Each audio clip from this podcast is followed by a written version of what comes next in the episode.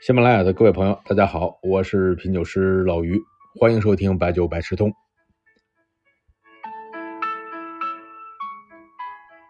经常呢有咱们听众呢问我泡酒的基酒啊，我也是基本上推荐一些清香型的白酒，还有一些发酵酒。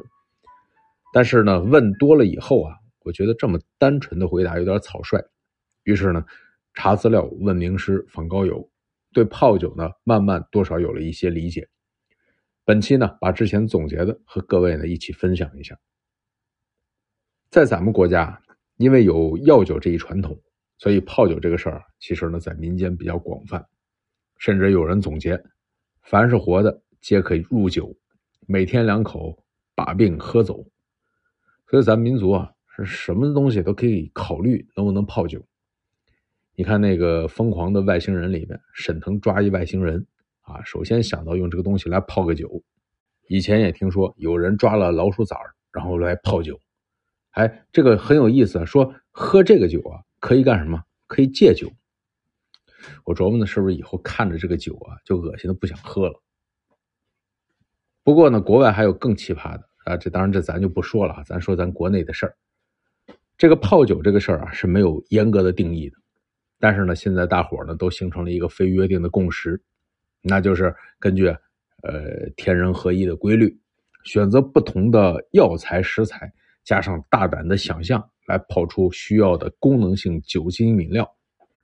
而且呢，一千个泡酒的人当中，心中就有一千个哈利波特呀。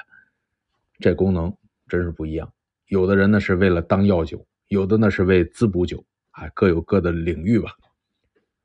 总的来说呢，泡酒的原料呢分成药材类、水果类、鲜花类。上次我听人家问说相声的，说你喜欢不喜欢小动物？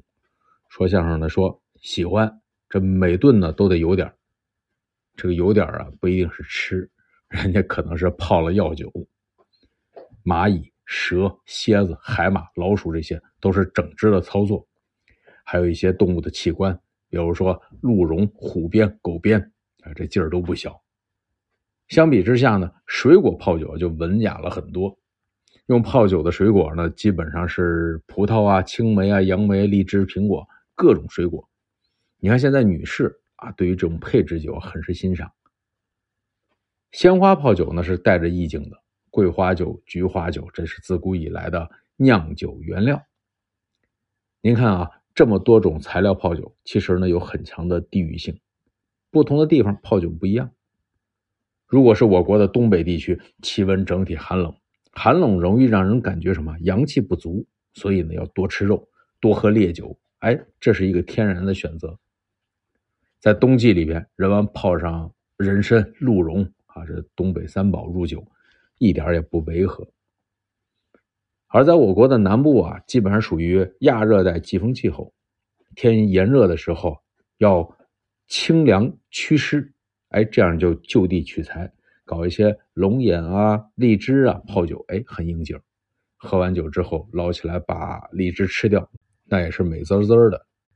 而在这东部地区，季节变化比较大，特别还有梅雨季节，那这一潮湿啊，消化系统容易有问题。健胃消食的食材泡酒，那就有一定的功效。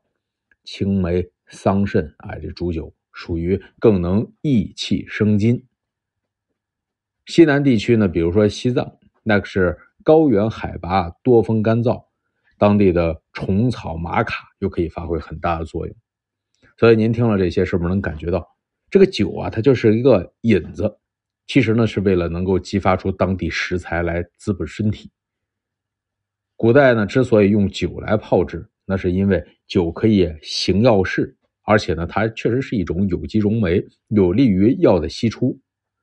再就是高度酒泡制的药材，你想啊，这是防腐啊，不容易坏，所以呢，这有它的自然的道理。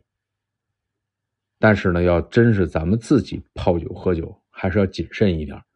我是知道这东西不能乱喝，啊，就简单说吧，您本来是东部的湿润地区，您还补了一些西部的酒，那真的未必合适。保健这个事情啊，是大家都希望的，但是呢，现在用药酒保健也多少有点争议。